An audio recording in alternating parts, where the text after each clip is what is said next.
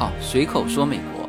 我们上一期呢，其实是讲了两个话题啊，一个是关于美国游说制度的话题，还有一个呢，就是又讲到了美国的就拥枪派和控枪派的分歧啊。其实美国社会啊有两大分歧啊，一个就是关于枪支啊，拥枪派与控枪派，还有一个呢就是关于堕胎问题，分为呃反堕胎和反对反堕胎啊，这个是我比较准确的描述哈。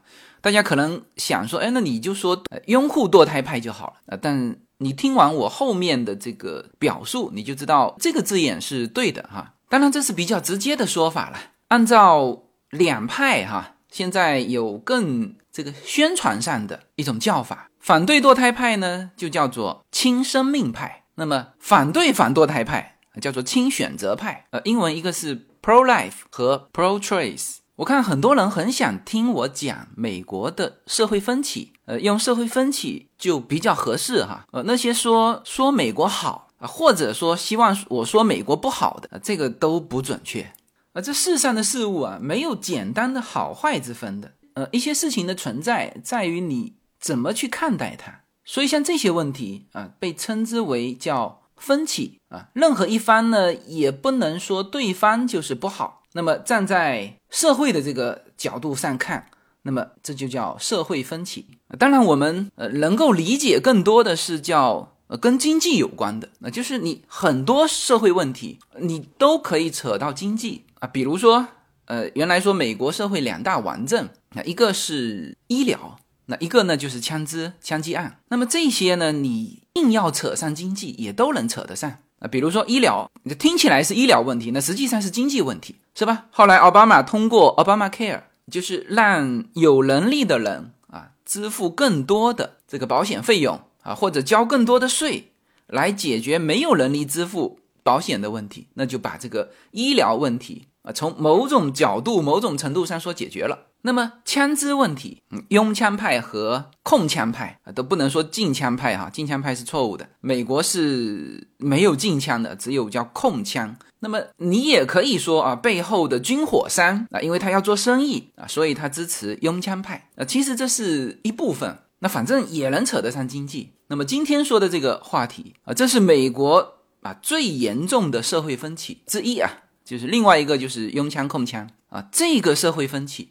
其实跟经济利益是没有关系的。当然有人说，哦，那这个是关于宗教，嗯，这也不完全正确。我待会儿会提到哈。其实很多神职人员，就是大家不要以为基督教、天主教他们一定是支持反堕胎的啊，不是的。很多神职人员和牧师，他们是叫亲选择的，就是叫反对反堕胎的。我还是用亲选择这个词不绕口哈。那么。亲选择的就是说，妇女自己有决定权，是保留这个孩子呢，还是堕胎？这个权利在于妇女，就是妈妈本身。那么这个社会分歧啊，几乎说跟经济无关。那所以大家在，特别是华人哈，或者说特别是来自中国大陆的我们的听友哈，你可能会忽略掉这个这个问题，就是对这个问题不太关心。但是这是美国社会最严重的社会分歧之一。当然，这个话题我考虑过我们听友的这个兴趣程度，哈，可能这一期话题不是大家或者不是现在社会去追捧的话题。但是真正你要了解美国，这个话题根本绕不开。那么我刚刚呃看完了赖飞上的一个纪录片，叫《Reversing Law》。嗯，这篇应该没有这个标题的中文翻译，哈。翻译过来就是反转 role，role 是一个案子，这是今天要提到的一个案子啊，也是影响了美国四十多年的一个案子，因为它是一九七三年的。这个案子的英文全称是叫做 Roe v. Wade，呃，这个案子有它的中文称呼的哈，就叫罗素韦德案啊。那么我刚刚看完一个半小时的呃这个纪录片，然后也看了一堆资料啊，所以叫。做了功课啊，给大家讲这一期。好，我们来把这个案子，就是罗素韦德案这个案子的大背景和这个案子的后续啊讲清楚。基本上就是美国现在的关于反堕胎的呃分歧的全部。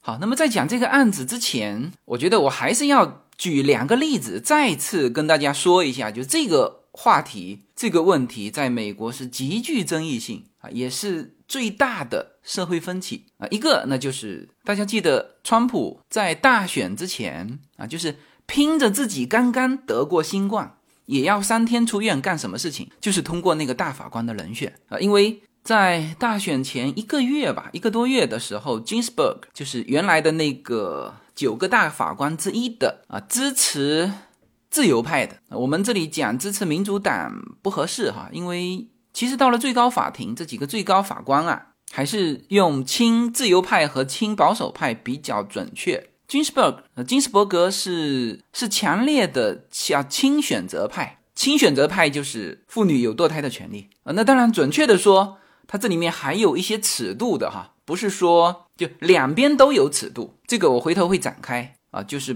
不是说亲选择派，就是我可以呃无理由哦无时间的时间是指母亲的怀孕时间哈，来决定啊我是否要还是不要这个孩子。那么亲生命派，他也不是这个百分之一百的说，就无论什么情况下你都不可以呃不要这个孩子，那除非自然流产。那么，Ginsburg 是非常强烈的叫亲选择派，就支持妇女权益的。然后呢，呃，他在大选前一个月突然去世。那么，川普拼着自己刚刚从新冠医院出来啊，也要把那个新法官先推上最高法院啊。为什么这么拼啊？这就说明保守派和自由派在最高法院就什么倾向啊，对于整个美国社会啊是有巨大的影响。啊，因为它对美国社会有巨大的影响，所以这里面都有选票啊啊，所以回头大家就知道这个事情对于反罗素韦德案有多么大的作用。好，那么这个是一个事情啊，就是说就让大家加深它的重要性哈。第二呢，就是让我突然间想起来，哎呦，一定要说这个话题了，就是想起来，如果这个话题不说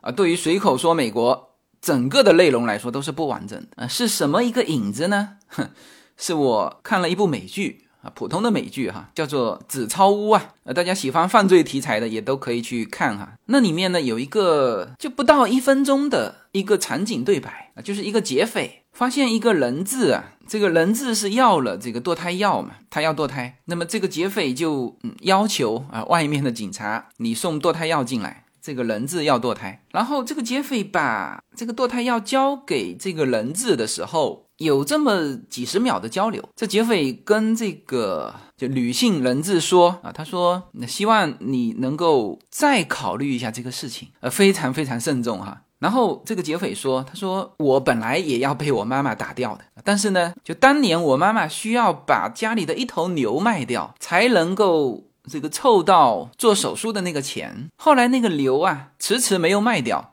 所以我就留下来了。他。特意在这里加了这么一个环节，而且面对这个问题的时候，你无论是美剧还是美国电影还是什么，他绝不敢开玩笑。所以看到这里的时候，就让我啊突然间意识到，哎呦，这个话题之前给漏了。那这样也不错，就是其实上一期我们提到了这个拥枪和控枪，那么这一期呢就提。在堕胎问题上的亲选择还是亲生命？那这样两期呢，就把这美国的最大的两大争议就都讲了。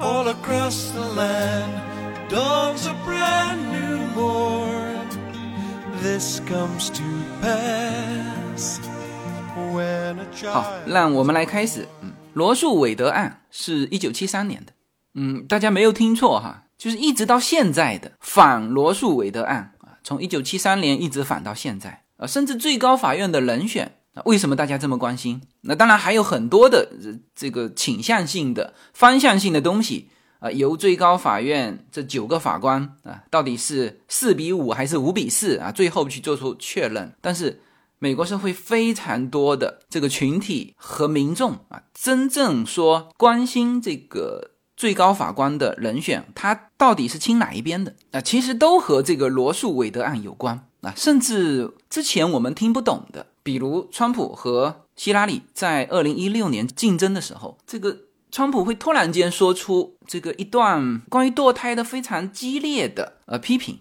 就你如果对美国社会的这个这个非常严重的这个问题不知道的话，你也不会知道说，哎，他为什么在大选辩论的时候，哎，会突然间去强调堕胎这个事情。所以啊，我们有必要哈来聊这个罗素韦德案以及当时罗素韦德案的一些背景。我们把时间拨到五十年前吧，或者是六十年前，呃，应该是在一九七零年之前，七十年代之前啊，美国是不允许堕胎的。呃，你没有听错哈，一九六零年之前，美国还是绝大部分的州啊，就连加州都没有。加州是一九六八年啊通过的一个还是治疗性的。堕胎法案，什么叫治疗性的堕胎法案？就是说，在此之前啊，即使你查出了这个婴儿呃生出来会是畸形，都不可以堕胎。那除非叫自然流产。那么这种情况呢，在当时社会上就造成了什么情况啊？那说起来是非常非常悲惨的。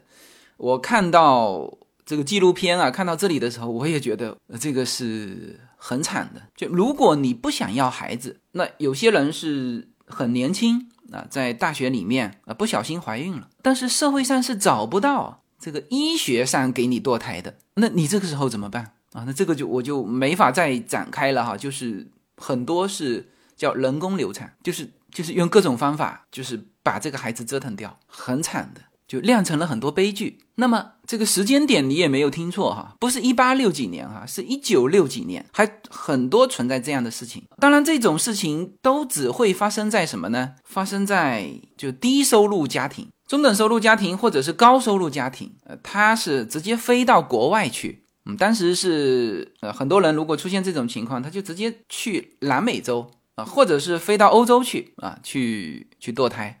总之，在美国是不行的。后来呢，出现一个就美国一个很著名的电视台的主持人。当然，六十年代整个女权运动也开始慢慢起来。那么，这个主持人是一个什么情况呢？就我现在都还在说背景哈，还没有说到罗素韦德案哈。这里面是有一个过程的。这个女主持人也不是这个不爱小孩的，他们家有四个孩子。他本人好像也是呃这个基督教或者是天主教人士吧啊，总之他很爱孩子，但是呢，在他第五次怀孕的时候，他吃了一种药，就他正好有一个疾病嘛，就吃了一种药。那那种药是对于胎儿，就在那个时间吃，是百分之多少的概率会让这个胎儿变得畸形？因此，这个他的医生给他的建议就是你不能要这个孩子。那美国没办法做啊，那他就飞到国外。就是美国的国外哈，是南美洲啊还是欧洲啊？但是堕胎这个事情，在美国社会在六几年就是呃很严重的事情，因为这个和这个基督教立国的这个国家呀也是有关系的。就是他们认为胎儿就是一个生命，在圣经里面呃写到这个耶稣的诞生嘛，就是就耶稣还在母体的时候，上帝就把这个圣灵放入玛利亚的体内。啊，在耶利米书呃第一章第五节啊是这么写的：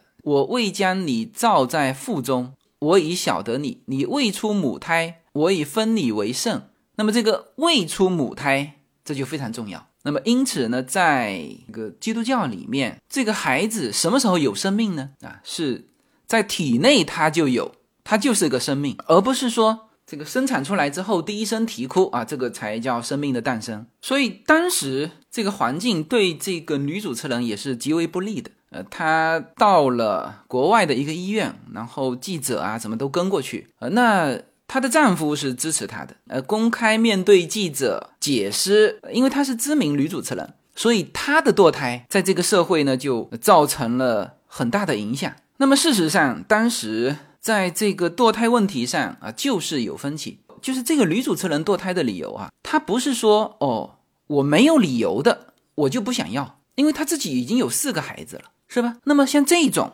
如果这个药物这个胎儿已经坏掉的，你继续怀它是对母体有伤害的，所以呢，这就叫做叫治疗性堕胎啊。那么就连这种治疗性堕胎，当时也是不被允许的，所以他才要跑到国外去嘛，是吧？好，那么这个。什么时候开始慢慢开始纠正呢？一九六八年，加州这个兰州哈蓝色州啊，第一个通过了叫做允许治疗性堕胎。好，那么这个氛围和这个要求，慢慢的就在美国蔓延。两年之后，一九七零年。纽约啊，通过了一个法令，就是前两个月啊，孕期的前两个月啊，可以堕胎，而且不需要理由啊，这就是亲选择的一个源头，就是，就是这个胎儿的妈妈可以选择，我不要，而且我不需要理由啊。好，那么这个大致就把这个一九七三年罗素韦德案的一个背景给大家介绍了啊，整个美国是这么一个氛围。好，那么罗素韦德案这个案件的起源呢，其实是在一九六九年的八月份。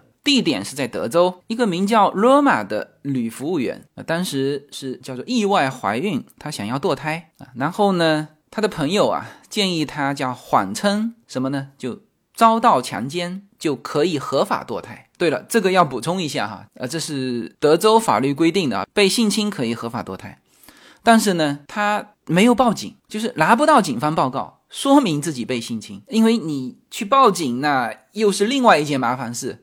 是吧？你要说谁性侵你的？那她说她男朋友哦，那这个 男朋友罪就重了，是吧？所以她没有办法拿到警方证明。OK，于是呢，她又跑去就地下堕胎诊所。呃，这个当时你知道，所有的这个禁令之下都有叫地下什么什么，就只要你有这个市场需求，是吧？一个是合法的啊，一个就是非法的。那么他又跑到这个地下堕胎诊所，但是呢，那个地下诊所又被警察查封了。好，那么这个就是这个事情本身。呃，那么当时就有一些律师啊，他就想用一些案例去推翻这个德州的这种禁止堕胎的法律啊。于是呢，有两个律师啊，一个叫 Linda，一个叫 Shara，他们呢就找到了这个叫 Roman 的女服务员，然后对外呢呃就不显示她的真名了，化名。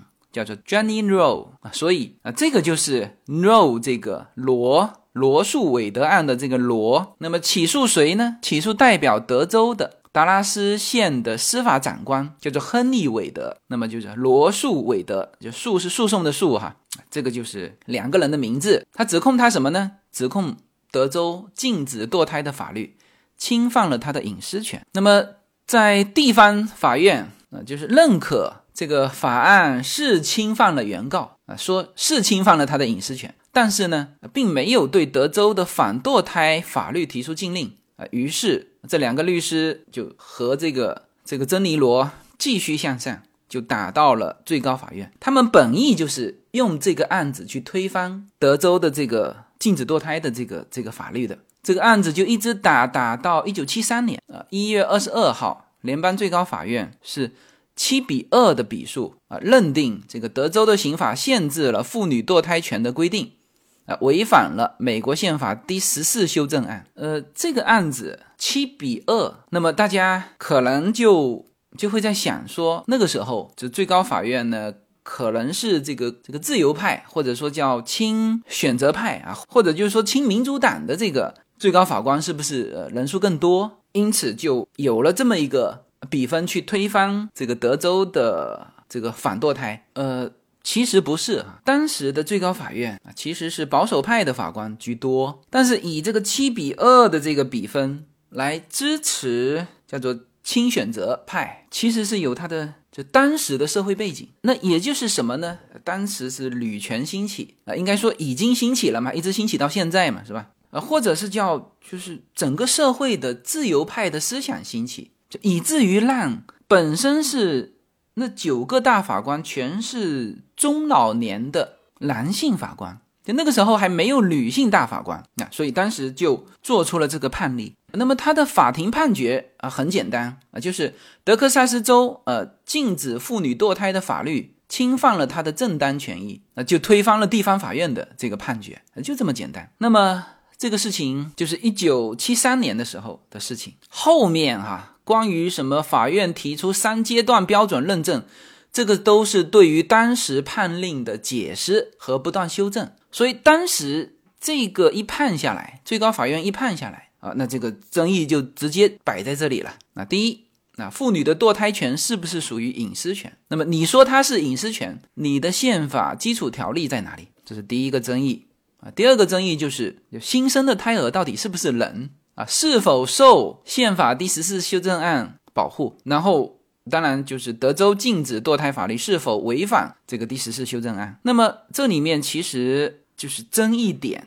就延伸到宗教了，就是新生胎儿是不是人这个问题，谁来解释？因为当时还只是这个啊，后来法院提出三阶段标准。就是根据他的这个判例后来延伸出来的啊，其实这个解释是一九九几年的解释了。就是最高法院认为，妇女在怀孕期间可以分为三个阶段，啊，第一个阶段是第一周到第十三周，那么这个阶段叫做胎儿不具备母体外存活性，就它离开母体就不能存活，所以就这个阶段啊，孕妇可以跟医生讨论，自行决定是否堕胎。那这是一到十三周，十四周到二十七周，那么也就是也就是在中间的这三个月啊，他说政府可以限制堕胎啊，但是呢，你要以保护这个孕妇的健康为必要，也就是说治疗性的这个堕胎啊也是允许的。然后最后三个月，也就是二十八周到四十周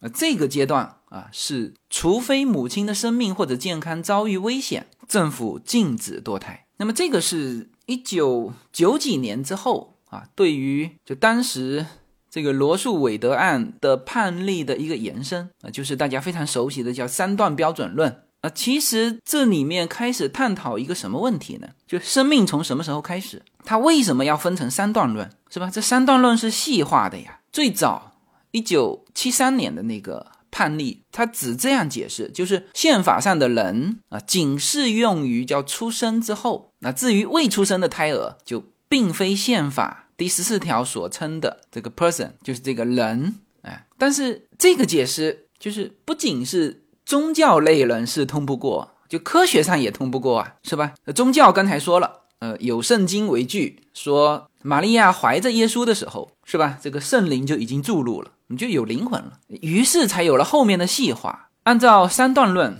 就是第一周到第十三周啊，那就是前三个月，法院认为这个胎儿不具备母体外的存活性，那么因此它不能认为是生命开始，所以这个权利啊是在就孕妇这边，就孕妇和医生商量之后就可以自行决定。中间的这三个月，这个最高法院也很聪明，就是我只是给出你这个这个方向。具体的细节，各个州去制定明细的啊。但是就是第一阶段，我是明确这个孕妇有选择权。第二阶段，你各个州自己去定怎么限制堕胎。第三阶段叫做政府为了保护潜在生命的利益，就是就这里面有一个非常重要的字眼哈，就是潜在生命的利益，就是保护这个胎儿的利益，所以政府禁止堕胎。当然有一个条件，就是除非母体。呃，受到危险，健康的危险。没有什么能够阻挡，没有什么可以阻挡对自由的向往。大家好，现在大家除了收听我每周公开的音频节目之外，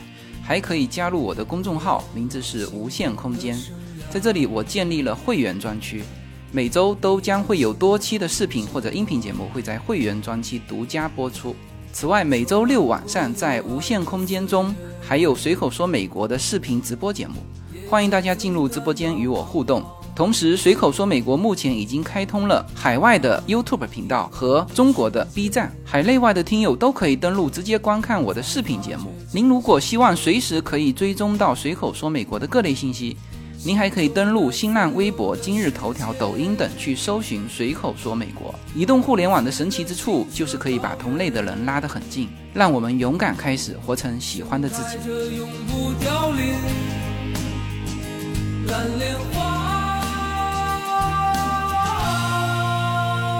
那么实际上，这个事情罗素韦德案啊，是一个就是反堕胎的一个颠覆。就是之前美国绝大部分的州是反对堕胎的啊，除非你是呃被性侵，呃或者是呃这个叫乱伦。当然各个州具体定的不一样啊。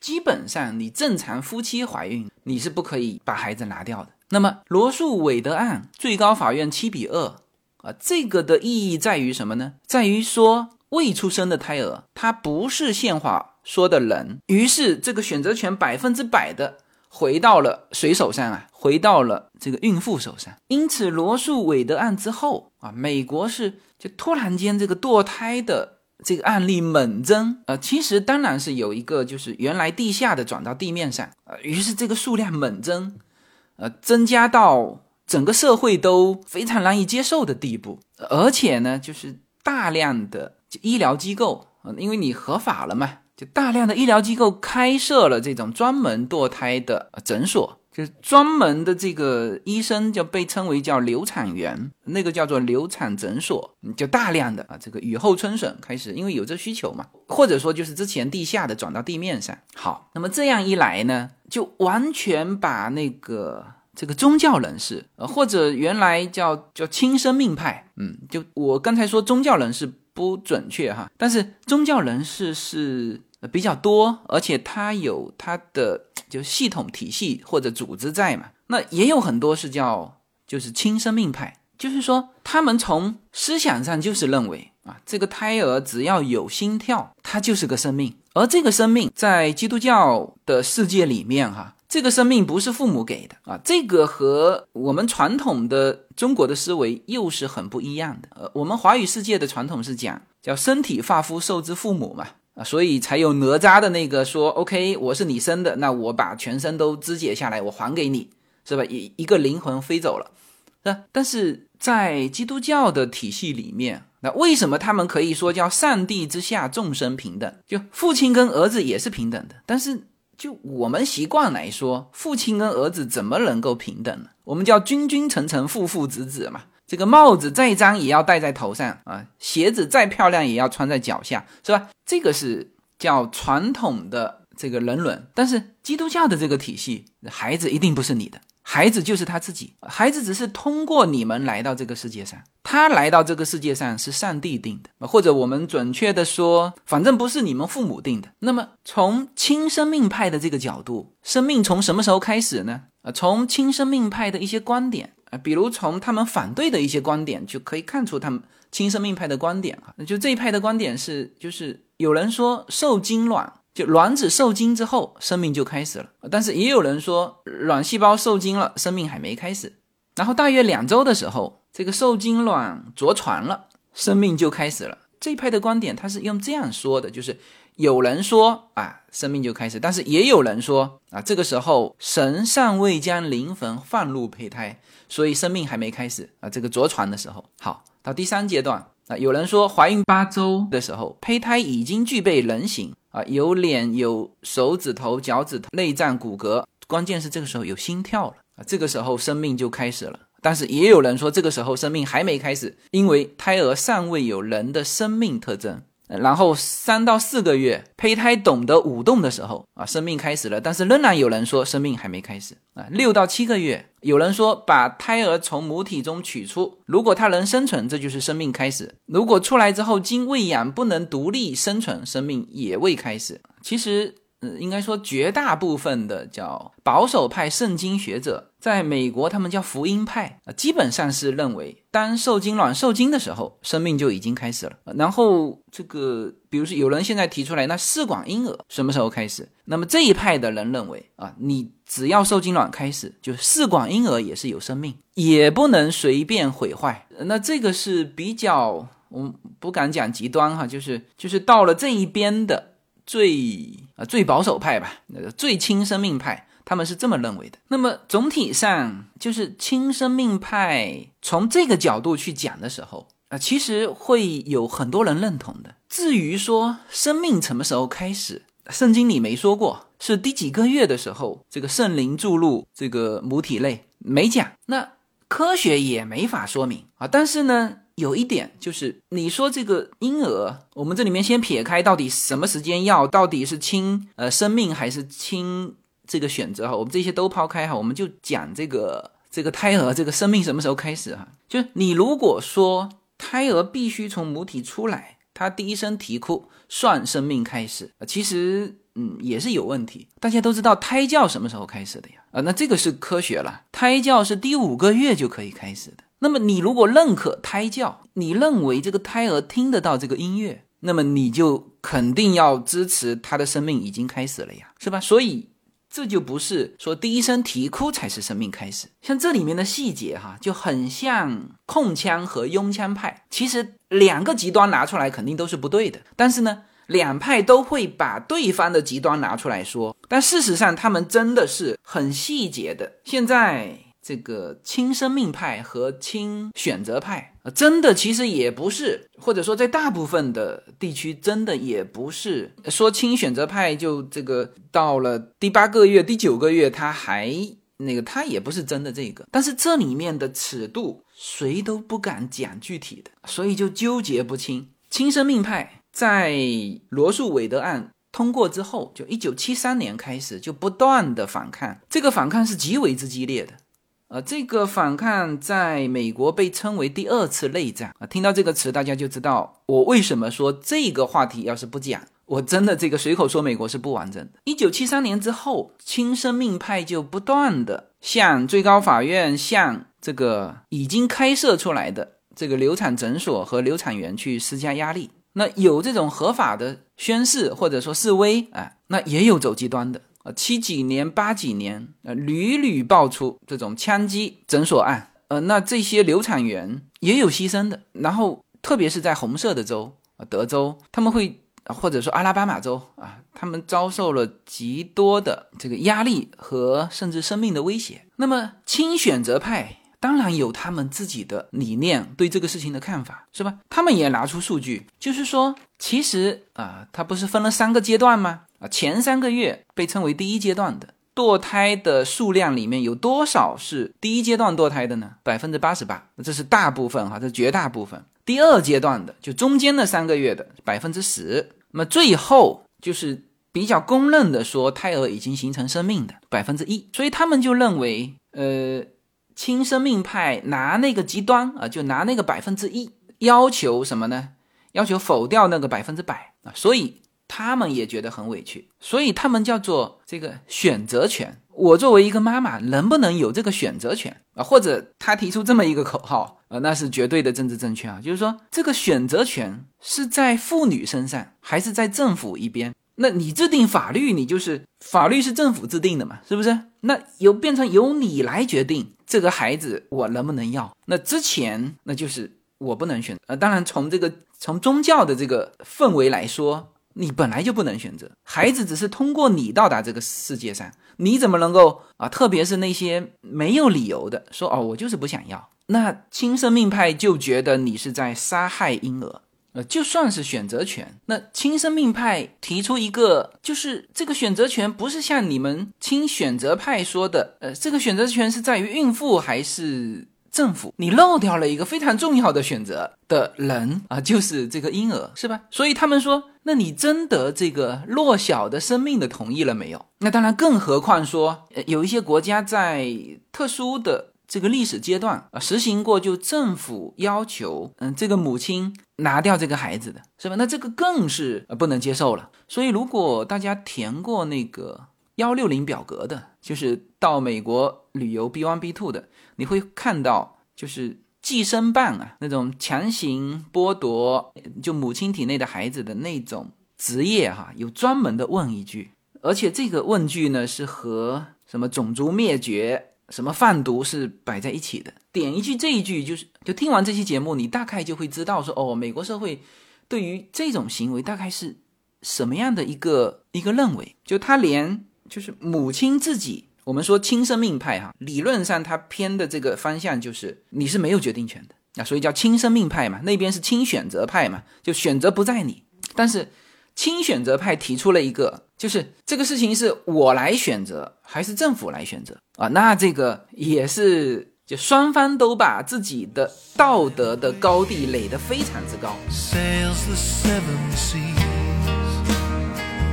大家好，我们的社群品牌 Yuna N Lin 的加州优选商品已经在中美热销中。在美国，你只要在亚马逊上搜寻 Yuna Lin Y U N A L Y N N，立刻就会跳出我们的商品。目前 Yuna Lin 这个品牌已经热销到美国一百七十多个城市。在中国，你只要在手机淘宝中同样输入 Yuna Lin Y U N A L Y N N。你就可以找到我们 Yuna Lin 的天猫国际旗舰店。如果您是在喜马拉雅上听到这则信息，那么直接在我的这个节目的封面，你会看到一个红色的推车，写着 Yuna N Lin 牛油果油，点击进去，也就是我们天猫国际的旗舰店。现在无论你是生活在美国还是生活在中国，您都会非常方便的能够网购到我们 Yuna N Lin 这个品牌的商品。拿起手机下单，就可以品尝到自由军一家为您分享的加州阳光的味道。谢谢大家。